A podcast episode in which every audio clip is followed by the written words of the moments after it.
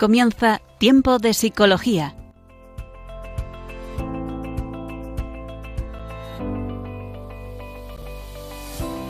Nos acompaña a lo largo de la próxima hora Cristina Velasco.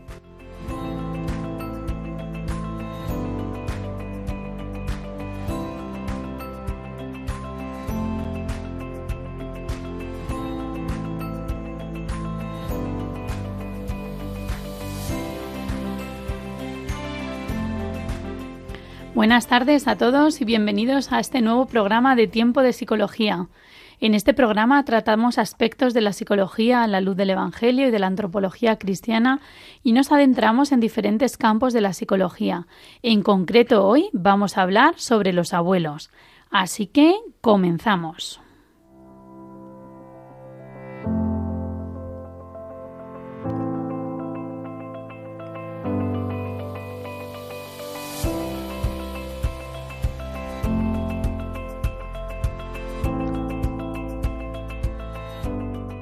Los abuelos son personas muy importantes en la familia. de hecho, si todos nosotros pensamos en nuestros abuelos, todos tenemos un recuerdo seguro que agradable, seguro que cálido, seguro que aquellas personas que fueron para nosotros un referente y son un sostén para toda la familia a nivel afectivo y a nivel económico incluso en muchos casos. Los cambios demográficos han hecho que la familia se componga cada vez de modo más vertical, es decir, normalmente hay menos hijos y hay más generaciones que conviven al mismo tiempo. Los abuelos, los bisabuelos incluso, eh, los padres y los nietos. En este caso, como consecuencia de estos cambios sociales y demográficos, también las personas mayores viven más años, es decir, normalmente pues la esperanza de vida ha aumentado, aunque también es verdad que los hijos se tienen más mayores, por lo tanto también los abuelos, pues bueno, vamos a ver vamos a describir pues un perfil de abuelo también muy variado, ¿no? que no siempre es em, pues de la misma manera. Los abuelos son figuras claves en estas generaciones más jóvenes porque pueden ayudar pues a la conciliación de la vida familiar y laboral y esta ayuda intergeneracional se transmite fundamentalmente pues a través de la provisión de cuidados de los nietos. Lo vamos a ver que es sobre todo lo que los abuelos se dedican. De hecho, en el contexto europeo se muestra que hay un 52% de abuelos que cuidan de sus nietos menores de 16 años y además en los estudios se han encontrado diferencias significativas entre los países del norte de Europa y del sur de Europa. Nosotros somos un país del sur en el que es verdad que tanto Italia como España, eh, como Grecia, pues la familia tiene mucha importancia y es verdad que en nuestro contexto pues los abuelos son fundamentales. De todo esto vamos a hablar en el programa de hoy eh, porque además pues son escasos los estudios que reflejan pues de un modo formal cuál es el papel a nivel emocional, a nivel afectivo, a nivel de educación, a nivel de transmisión de valores de los abuelos en la vida de los nietos y de la familia y de esto vamos a hablar a continuación en la entrevista al experto con Leire Galarraga. Así que pasamos a la sección entrevista al experto. Entrevista al experto. Muy bien, pues aquí estamos en la sección Entrevista al experto en el programa Tiempo de Psicología. Les habla Cristina Velasco, psicóloga y profesora de la Universidad CEU San Pablo, y presento a nuestra invitada de hoy, que es Leire Galarraga. Buenas tardes, Leire. Buenas tardes. Pues eh, la presento a Leire. Leire es psicóloga general sanitaria, es experta en abuelos porque lleva más de tres años investigando sobre las relaciones intergeneracionales y la transmisión de valores en la familia y además es profesora en la Universidad CEU San Pablo, es compañera mía. Así que Leire, gracias por estar aquí con nosotros en Radio María. Muchas gracias a vosotros por invitarme a estar aquí con vosotros. Muy bien, pues nada, Leire, hoy estábamos hablando sobre abuelos. Yo creo que es un tema eh, que la verdad que, mm, que si lo pensamos, pues no sé, todos podríamos hablar de abuelos, sobre todo por la experiencia personal que podemos tener con los nuestros, eh, pero en general del estudio que has hecho, ¿no? de tu experiencia también haciendo los talleres con los abuelos, en España, ¿cómo es la figura del abuelo? Eh, muchas veces también pensamos en el abuelo como una persona mayor, ¿no? Como con garrota, con... de hecho, normalmente se les representa así, eh, pero ¿cómo es esa figura del abuelo? Cuéntanos. Pues más bien te diría que todo lo contrario a lo que acabas de decir, tanto físicamente, ¿no? Esta figura que has descrito muy bien, como en la forma de ser. De hecho, los participantes con los que hablamos rechazan bastante este tipo de imágenes que encontramos en internet, nada más poner abuelo y abuela, en la que salen con pelo blanco, con cachava, mm, con chepa, agachados, con ropa oscura, ¿no? Eh, más bien encontramos personas muy vitales, pese a que cada vez eh, la edad de ser abuelos es más, más tardía, ¿no? Porque los nietos se retrasan un poquito en llegar. Pese a esto, son personas con mucha, mucha vitalidad, con muchas actividades, con muchas ganas de, de hacer, de continuar, de actualizarse, de formarse. Y, sobre todo también su forma de ser, ¿no? Eh, vemos que no son abuelos como los de antaño, no son abuelos distantes, autoritarios, ¿no? Esta figura más, más de, de, antaño, sino que quieren relaciones muy cercanas con sus nietos, mucho más simétricas, de igual a igual, y mucho más emocionales también. Y estos abuelos, es verdad que la idea tradicional que tenemos del abuelo, pues también es un poco como bueno, pues el que cuida, ¿no? Luego lo vamos a escuchar también en la sección para nota, que tenemos unos audios que nos han compartido unos abuelos y, que va, bueno, que yo creo que, que lo refleja muy bien. Pero ¿cuáles son las principales funciones de los abuelos hoy en día? Pues funciones tienen muchas, ¿no? Hay, hay muchas descritas durante muchos años en la literatura. Eh, no todos hacen todas, por supuesto, pero, pero así en términos generales. Pero las que sí que parece que siempre, siempre, siempre están, o casi siempre están, son por un lado la transmisión de valores. Los, los abuelos son los, eh, los que tienen toda la sabiduría de las familias, ¿no? En, todas las culturas prácticamente y, y en todos los tiempos. Y también son los encargados de transmitir la historia de la familia de los, a sus hijos, a los nietos, entre las diferentes generaciones, son los encargados de mantener esa línea temporal de la familia. Eso por un lado. Y la segunda función, con mi experiencia, te diría el cuidado. Siempre han sido figuras de cuidado, pero ahora más que nunca son los principales eh, cuidadores de los nietos cuando los padres y madres o bien no pueden o, o bien no tienen tiempo porque están trabajando, ¿no? como bien decías, para conciliar. Estas serían las dos funciones que casi siempre o siempre aparecen. Claro. Y, y de alguna manera en esa relación abuelo-nieto, eh, claro, decías, la, me parece fundamental la transmisión de valores, la historia de la familia. Es que al final es como que también cuando desechamos un poco nuestro pasado, es como que tampoco sabemos quiénes somos en el presente, ¿no? Por eso yo creo que esa figura del abuelo es fundamental porque te da también esa identidad, ¿no? Entonces, eh, desde los estudios que, que se han hecho entre abuelos nietos, ¿qué aporta a un nieto, por así decirlo, qué le aporta tener un abuelo al lado? Vale. Además de los valores, ¿no? Que, es fundamental y luego hablaremos más de ellos, seguramente, eh, aportan sobre todo amor incondicional, ¿no? Este amor que, que, es difícil de describir, pero que todos sabemos a lo que estamos refiriéndonos, ese amor que parece que solo aportan los abuelos. También aporta mucha confianza. Vemos muchos eh, abuelos eh, a quienes sus nietos recurren cuando tienen un problema mucho antes que a sus padres incluso, ¿no? Porque es más fácil muchas veces acceder a los abuelos, les vemos más cercanos, vemos que quizá no van a regañarnos, ¿no? Por este mimar y consentir que también nos aportan. Entonces son figuras muy importantes para muchos nietos en cuanto a confianza y tener esa figura eh, que es mi confidente y a quien yo sé que puedo contarle si he hecho algo malo o si me han hecho algo malo, por ejemplo, ¿no? Mm.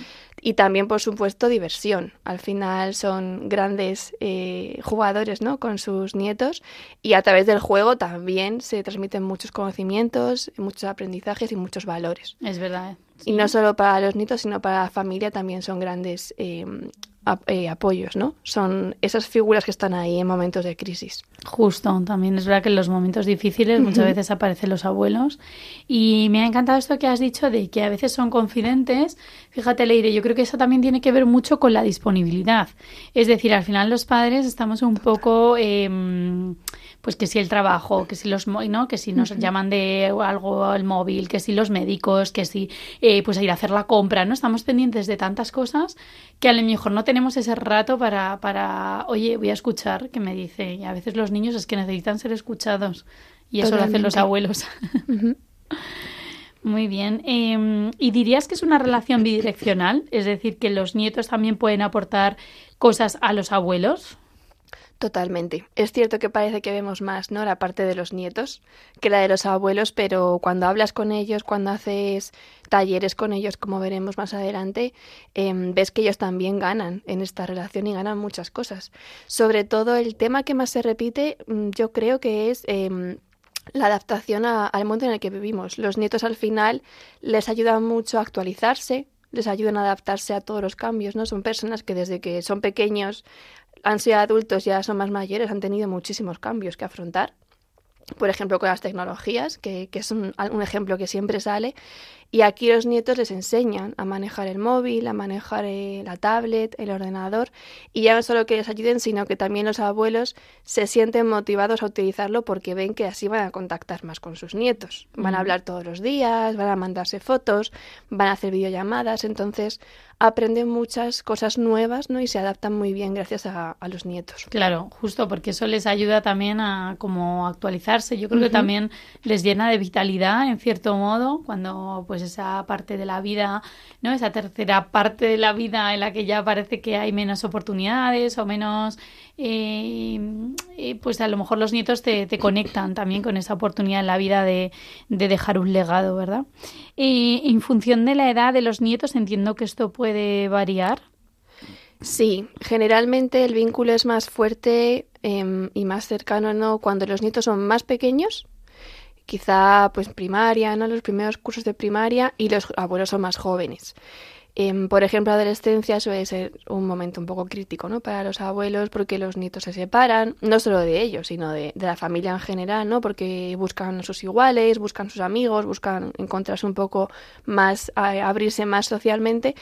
Y hay algunos abuelos a los que esto, bueno, les puede costar un poco. Pero no quiere decir que la relación sea peor sino que es distinta, ¿no? Igual que puede ser distinta con los padres y con las madres de estos, de estos mm. niños. Claro, que va evolucionando, es verdad. Y yo recuerdo luego pues que cuando vuelves a la universidad es como que te vuelves también a conectar un poco con tus abuelos, ¿no? Y de repente valoras cosas que han hecho que igual de niño no te has dado cuenta y de adolescente tampoco has agradecido, pero ahí ya dices, ay, mi abuela, ¿no? O mi abuelo, cuánto dedicó de tiempo a escucharme, a enseñarme es verdad.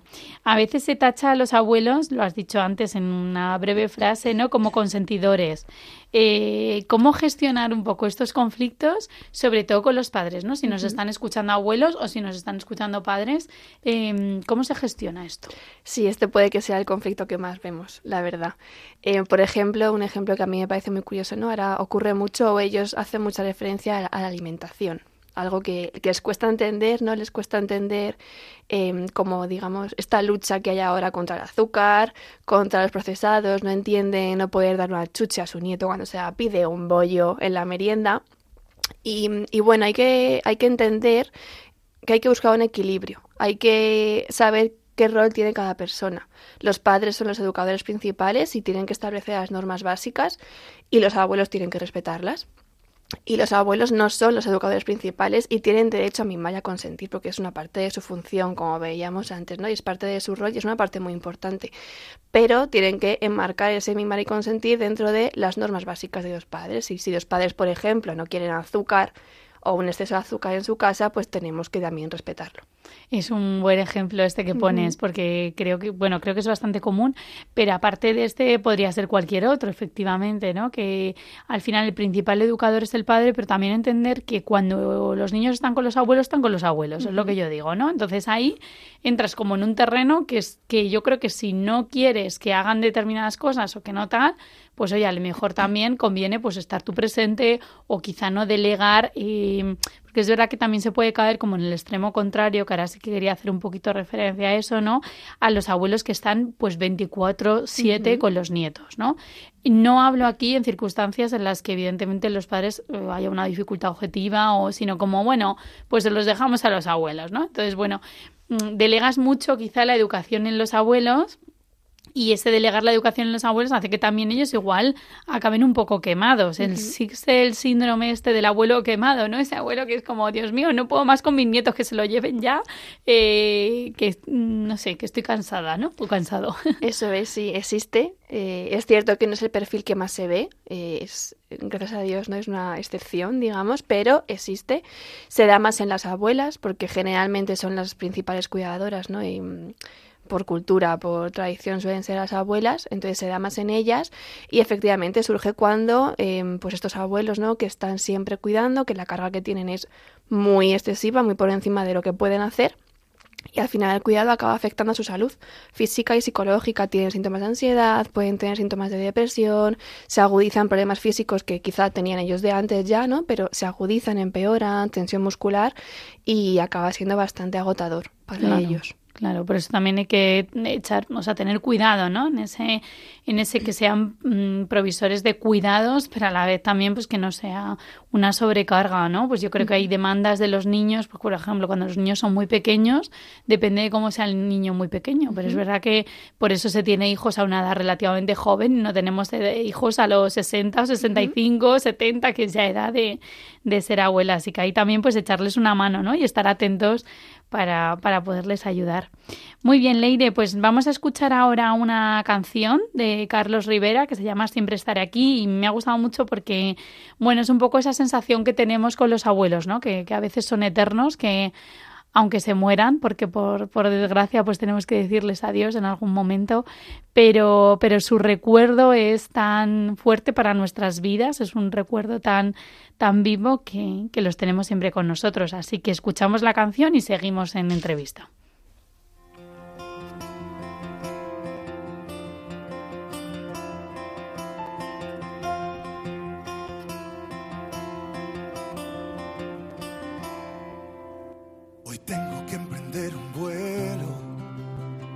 Me tengo que ir. Me voy a realizar un sueño. Desde niño lo quise así. Me voy a conquistar montañas, cielos y mares cruzaré. Y no importa lo que se oponga, contra todo yo lucharé. Y ahora te veo llorando y diciendo adiós, yo conteniendo las lágrimas y este dolor. Me voy, pero te dejo mis recuerdos y tú regalándome tu corazón también alegrándonos los dos porque me voy sin dejarlos solos, que siempre estaré aquí.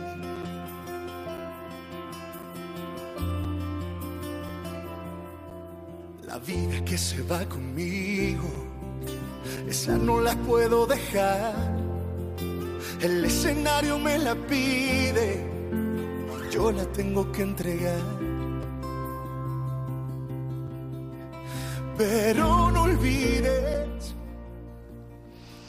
Muy bien, pues siempre estaré aquí. Estamos hablando de los abuelos en tiempo de psicología. Les habla Cristina Velasco, psicóloga y profesora de la Universidad CEU San Pablo, y estamos hablando con Leire Galarraga pues sobre los abuelos, sobre la investigación que está realizando sobre los abuelos como figuras que transmiten valores. Así que seguimos eh, hablando, Leire, como investigadora en este campo. ¿Qué fue lo que te motivó a empezar esta tarea? Bueno, y a dar voz a los abuelos. Pues la motivación principal fue un tema personal.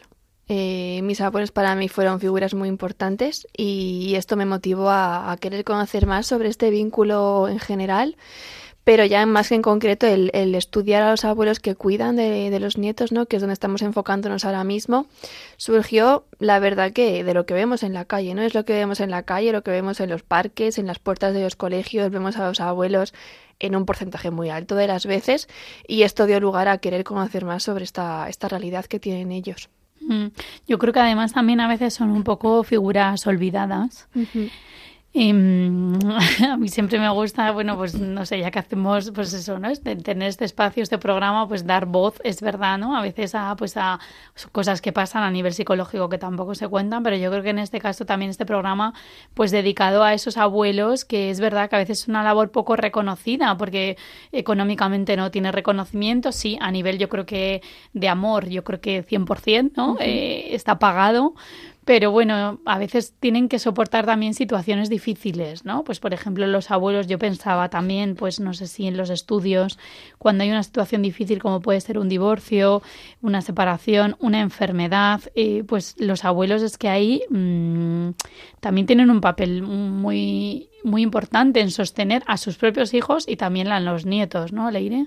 Totalmente. Si antes hablábamos de, de que ayudan ¿no? en momentos de crisis, dos grandes crisis por excelencia son estas, el divorcio y las enfermedades, y al final ellos efectivamente son un sostén y generalmente ellos no les sostiene nadie. Al Hmm. final tienden a tirar y tirar y tirar, no siempre tienden a tirar, pero en estos casos aún más para apoyar emocionalmente, pero también a nivel del día a día, ¿no? Las comidas, la casa, los recados, lo que hay que hacer a, a los hijos y a los nietos y, y a ellos al final quién les atiende, ¿no? Y Justo. esto es complicado. Sí, sí, sí. Yo, por ejemplo, pienso mucho pues en la discapacidad. Recuerdo que yo también hice un trabajo con abuelos de nietos con discapacidad o en los casos en los que los niños tienen cáncer, alguna dificultad, pues al final el abuelo se convierte un poco en ese sostén, lo que tú decías, ¿no? Pues práctico, porque igual si no hay tiempo de hacer la comida, de quedarse con los otros hijos, de tal, pero incluso ellos también a veces también necesitan como ese espacio de entender cuál es la discapacidad de mi nieto, cuál es la dificultad que tiene, cuál, cómo me relaciono con él, ¿no? Entonces, en estas situaciones especiales,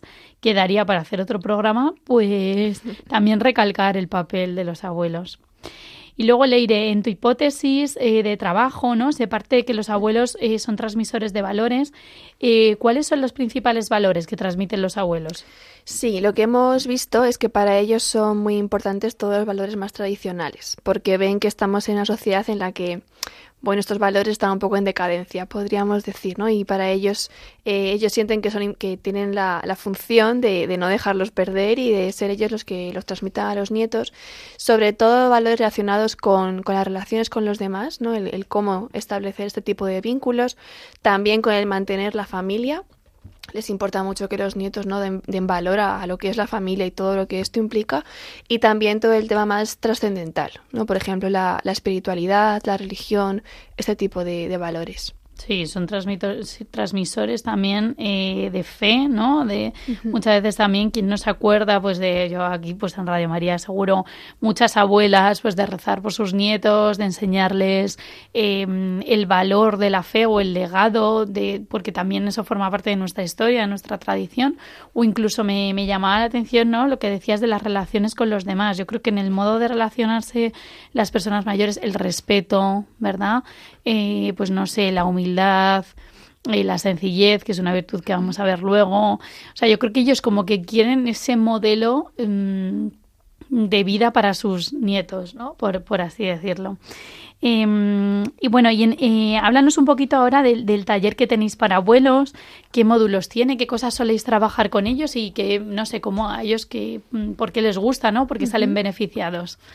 Pues a ver, el taller son cinco sesiones, se hacen en grupo porque para ellos es muy importante y valoran mucho eh, el poder compartir. ¿no? A todo abuelo le gusta hablar de sus nietos, pero también encuentran eh, un grupo de apoyo no encuentran, eh, se reflejan ¿no? Eh, unos con otros, encuentran vivencias compartidas, alguien que, que, le pasa lo mismo que les pasa a ellos con sus nietos, con los progenitores, con las parejas de los progenitores, y entonces les, les viene muy bien este apoyo.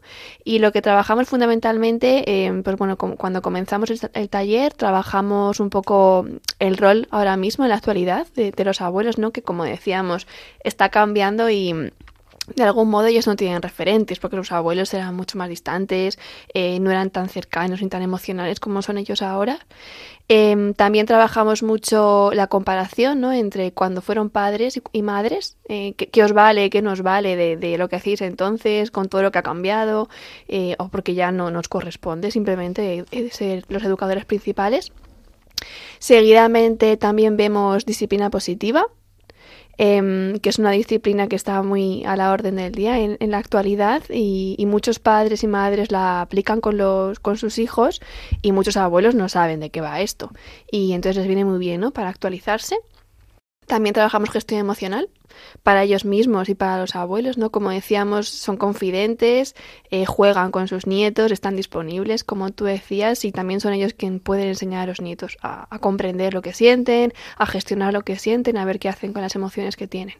Y la última sesión, para cerrar, eh, trabajamos un poco para evitar este síndrome que comentábamos, ¿no? El cómo conciliar el que yo soy abuela o abuelo, pero tengo mis actividades, tengo mis hobbies, tengo mis amigos y también eh, quiero mantener esa parte de mi vida. Claro, qué bien, qué bueno. O sea, que, estos talleres, de hecho comentabas pues que el jueves 16 de noviembre va a empezar un nuevo taller online eh, que es de 10 y media a 12 y pues bueno, si alguno de nuestros oyentes abuelo le interesa hacer este taller, que es completamente gratuito y que lo están haciendo pues desde la universidad para dar este apoyo a los abuelos, el jueves 16 de noviembre empezaría por las mañanas de 10 y media a 12 y si alguien está interesado pues nos puede escribir directamente a nosotros, a mí, al programa.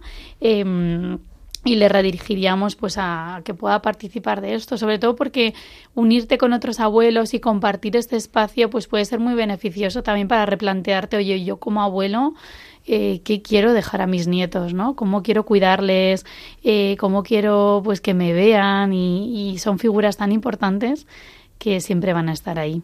Muy bien, Leire, pues nada, vamos a pasar ahora juntas, si te parece, a la siguiente sección, porque yo creo que entre las dos también podemos comentar eh, los audios y comenzamos con la sección para nota.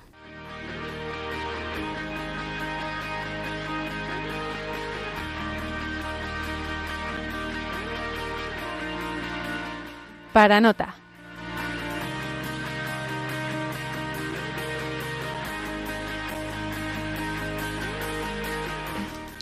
Muy bien, pues en esta sección para nota, como ya dijimos, en esta tercera temporada vamos a meter, mm, vamos a hablar pues material complementario, vamos a incluir alguna película y en concreto hoy la sección la ha preparado María Melchor, que es estudiante de cuarto de psicología de la Universidad de Villanueva y ella nos ha hecho unas preguntas a unos abuelos en las que se, nos ha se les ha preguntado pues eh, cómo se ven ellos como abuelos y eh, de alguna manera vamos a escuchar eh, pues qué es lo que más les gusta de ser abuelos qué crees que pueden aportar a su familia y a sus nietos, así que lo vamos a escuchar y después que terminen todos los testimonios de los abuelos, vamos a ir yo a compartir un poquito nuestra lo que vemos de ello.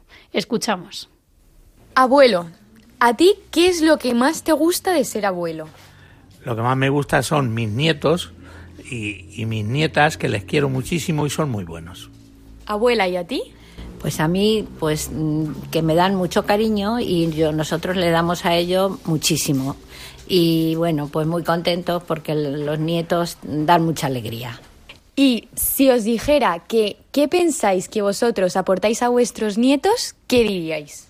Bueno, pues la sabiduría, la sabiduría que dan los años, pues de vez en cuando les aconsejamos. Muy bien, abuela. ¿Y tú? Yo, pues mm, el cariño tan grande que les damos y les contamos muchas cosas de cómo somos más mayores y bueno, pues todo eso. Voy a ayudar mucho a, mis hijos y a mis nietos, que los quiero mucho, los ayudo, los, me acompañan mucho, ellos a mí, ellos a ellos, ¿eh? y ayudo a mis hijos, ¿eh? claro, a todos. ¿Qué puedes aportar a, a, la familia y a las nuevas generaciones como abuela? Pues eso, pues pelear mucho con los nietos y ayudarlos mucho, para que ellos sigan trabajando. Eso es. El tener nietos. Más me gusta ser abuelo es tener los nietos. Y experiencia hacia ellos, por lo poco que sepa, enseñarles, que les sirva de experiencia para el día de mañana.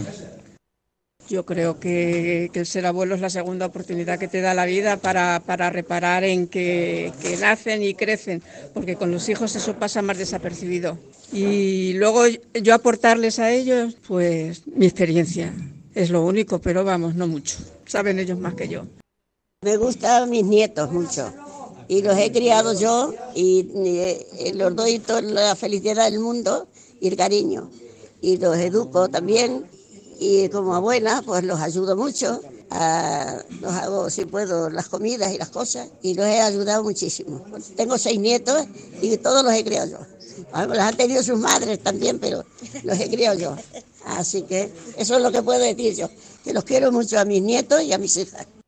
Al final un poco el resumen de todos estos audios es que mmm, lo que es común y decían cada uno de esos abuelos que les preguntaba qué es lo que ellos piensan que pueden aportar a sus nietos, pues cada uno de ellos me decía cómo, eh, bueno, pues el ser abuelo les brinda la oportunidad de poder transmitir a otras nuevas generaciones pues esos errores, esos aciertos que ellos han ido teniendo a lo largo de su vida mucho más longeva que la que tienen sus nietos.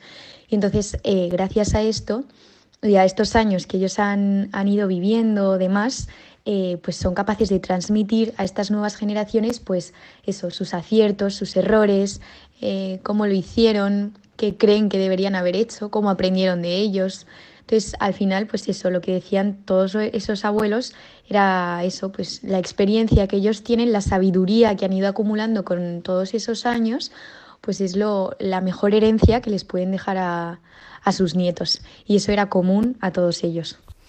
Muy bien, pues aquí hemos escuchado parte de esta sección preparada por María Melchor y ahora comentamos un poquito pues estas, esto que nos han contado los abuelos, ¿no? Yo creo que han sido tan naturales que me ha encantado Leire, ¿no? ¿Qué piensas tú? Totalmente. son muy naturales, pero así son, ¿no? Sencillos, como comentábamos antes. Sí. Sí, esa naturalidad de, los abuelos. Yo creo que yo destaco sobre todo la vivencia de ser abuelo como esa segunda oportunidad eh, que te da la vida a veces para vivirlo con más calma, con más tranquilidad, para disfrutar cada etapa de, porque al final cuando eres padre, cuando eres madre, las etapas pasan tan rápido que cuando eres abuelo es como que disfrutas más todo eso, ¿no? Eso al menos es lo que lo que dicen. Y muchas destacan pues como al final un poco la crianza compartida, ¿no? Esta que dice, les he criado yo a los seis, ¿no? Mi abuela también es mucho de eso, ¿no? al final los he criado, os he criado. Bueno, es que es verdad, han pasado tantas horas con nosotros que al final eso también es criar, es educar, es transmitir, es, eh, bueno, o sea, y al final eh, eso queda en la vida, ¿no? Principalmente en esta etapa de los niños tan pequeños que, que son así, ¿no? ¿Querías decir algo más, Leire? Sí, eh, esta, esta sensación ¿no? que has dicho tú de, de, segunda oportunidad es que la vemos muchísimo en, en, los talleres. Al final el comentario siempre es, yo como padre o como madre lo hice como pude, ¿no? Eh, pasaba algo y entre el trabajo, la casa, la comida pues lo gestionaba como buenamente podía, como se me ocurría, pero esto que me estás contando cuando les hablamos de emociones, de disciplina positiva, ¿no? de cosas distintas, es como es que yo no tenía tiempo para pararme a pensar en esto, pero ahora sí. Hmm. Ahora quiero pensar qué puedo hacer, cómo puedo mejorarlo, cómo haría eh, cosas que antes hice de una forma, ¿no? Con mis hijos, pues ahora lo haría de otra manera con mis nietos. Y también al final se reconcilian un poco también con sus propios hijos a veces, ¿no? Algunos temas, y también los hijos con ellos, ¿no? Es bidireccional. También reconcilia muchos temas que se han quedado a veces ahí un poco abiertos. Sin duda, sin duda las relaciones intergeneracionales también entra en juego eso. La relación que yo he tenido con mis hijos influye determinantemente pues, en la relación que tengo con mis nietos. Y ahí también hay cosas que es verdad que, que hay que trabajar, reconciliar, perdonar, efectivamente. Qué importante. Muy bien, Leire. Pues luego María Melchor también nos hacía una recomendación de película sobre eh, que hay una figura de, de, un pues de un abuelo que es fundamental, que es la película de la pequeña Miss Sunshine, que es de 2006, en la que se ve pues eso, ¿no? Como al final eh, la, la, familia que está un poco desorganizada, pues al final el abuelo es como que la que la apoya hasta el final, y se ve una relación muy bonita, entonces bueno, pues también eh, bueno, animamos a, nuestros oyentes, pues si la quieren buscar, eh, se llama eh, La pequeña Miss Sunshine de 2006. Y bueno, pues aquí cerramos eh, la sección para nota. Voy a despedir también a Leire Galarraga, que ha sido nuestra eh, entrevistada en el programa de hoy, así que la vuelvo a presentar. Es psicóloga general sanitaria, profesora en la Universidad CEU San Pablo y es experta en relaciones intergeneracionales y lleva estudiando pues los abuelos durante más de tres años y haciendo talleres con ellos. Así que nada, gracias Leire por estar aquí con nosotros esta tarde. Muchas gracias a ti, Cristina. Y ahora pasamos a la sección Educar en un mundo loco, donde vamos a hablar de la sencillez.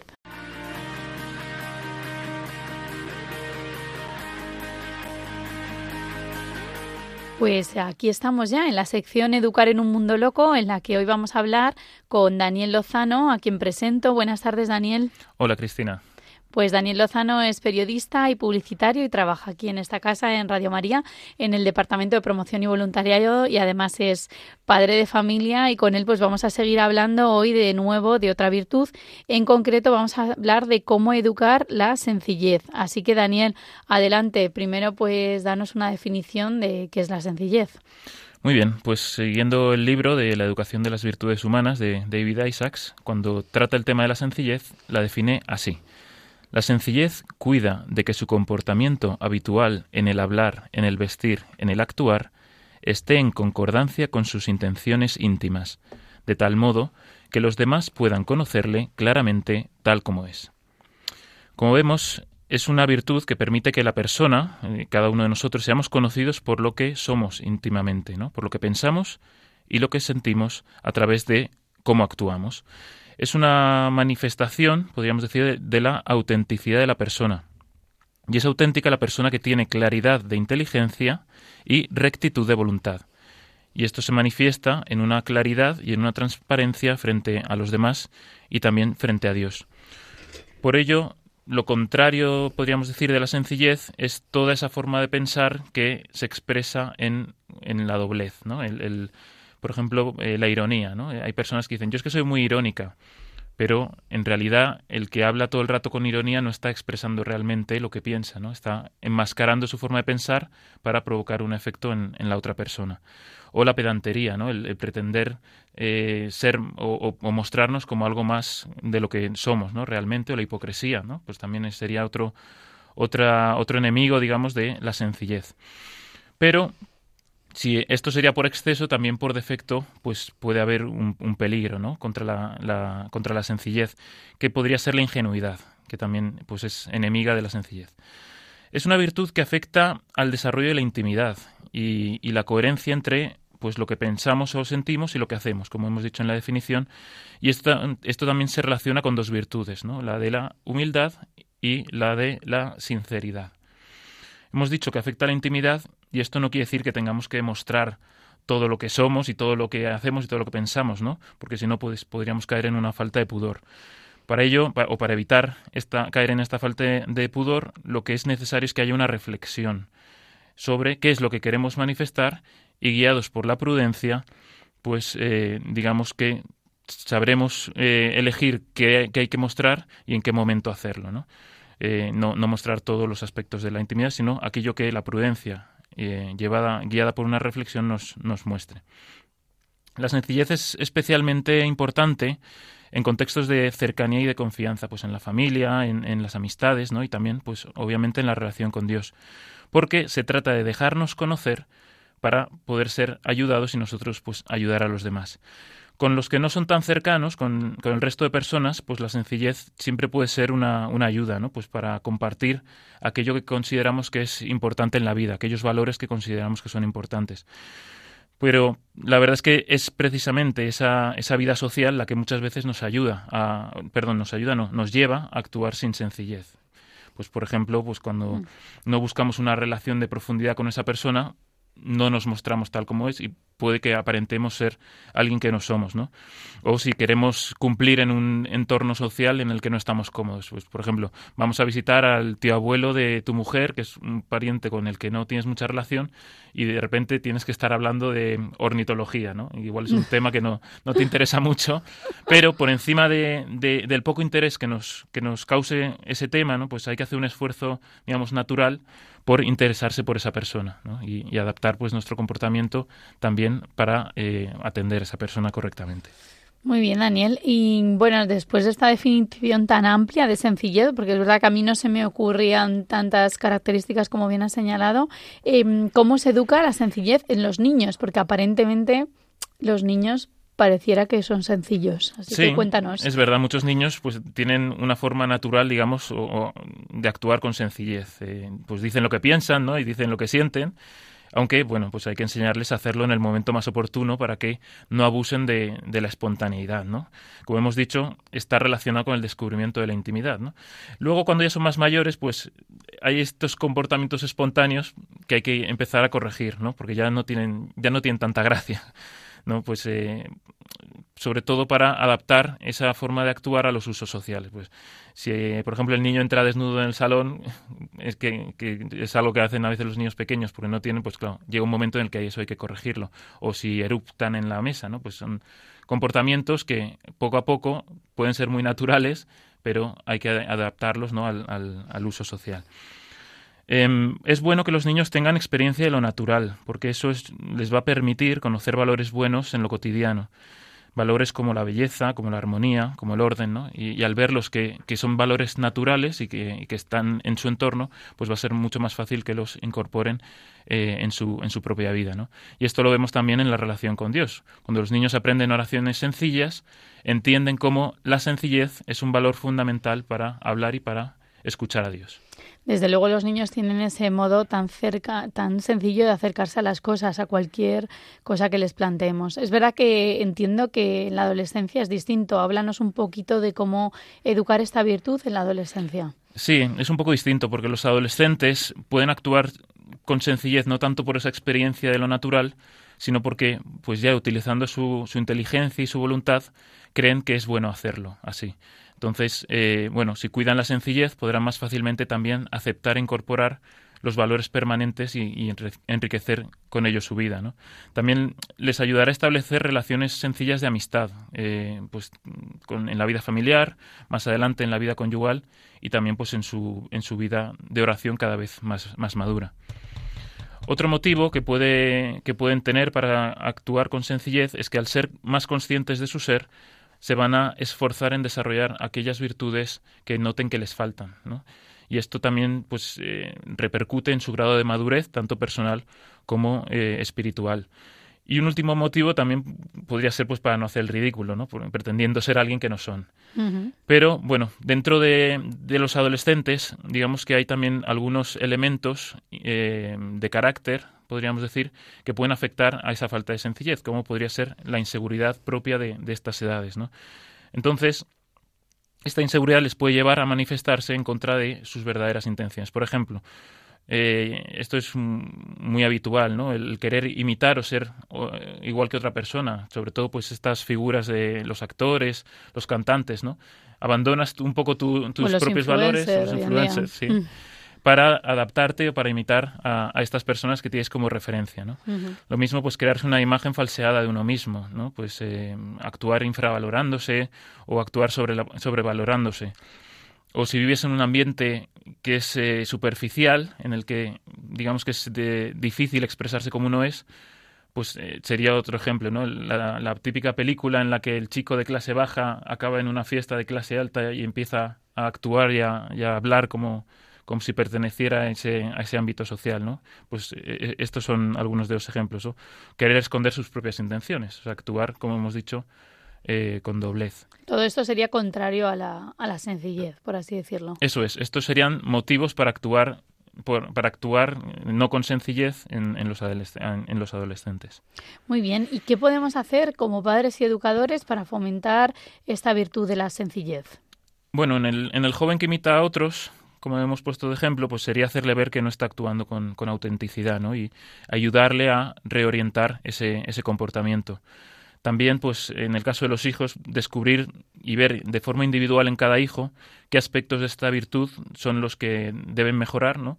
Y, eh, pues, ver en cada, en cada hijo qué aspectos, eh, bueno, dónde estaría el problema o la dificultad para que pueda desarrollar esta, esta virtud. Si es, por ejemplo, en la expresión oral o escrita, en las relaciones que tiene con los demás, o si es eh, una cuestión de su fuero interno, ¿no?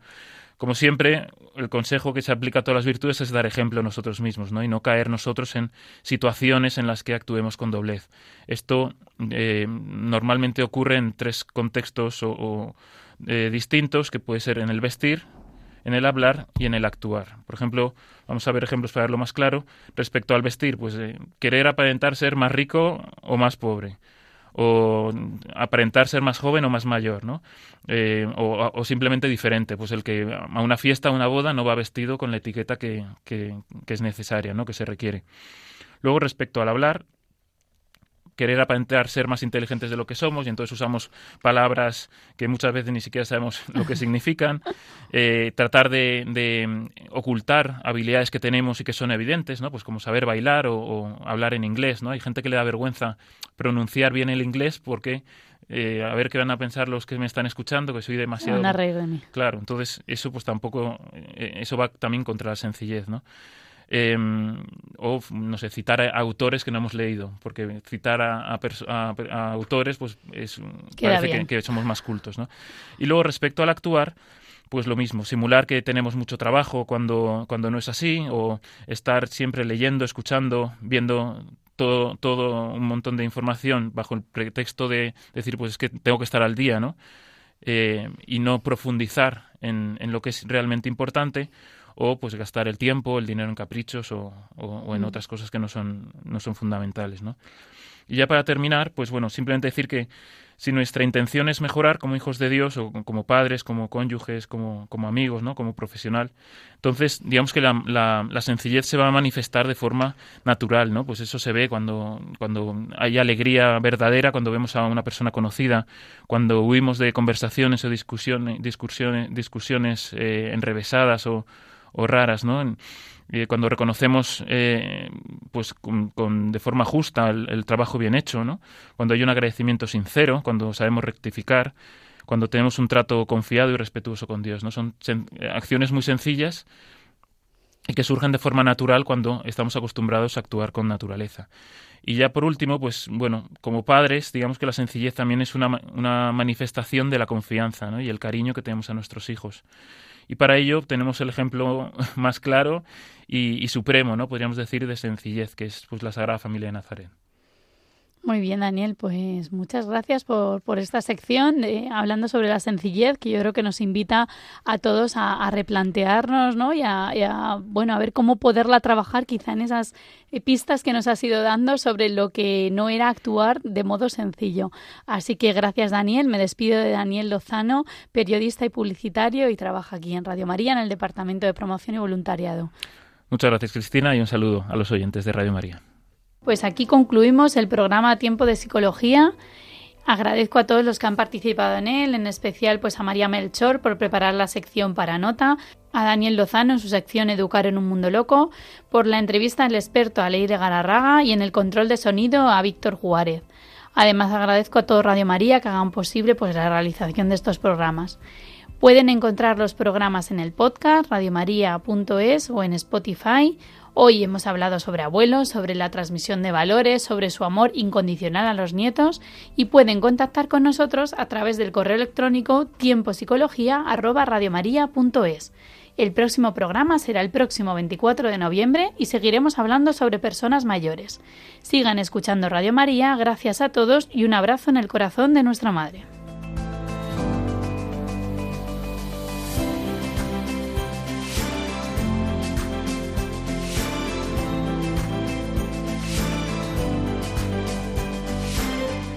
Así concluye Tiempo de Psicología, un programa dirigido por Cristina Velasco.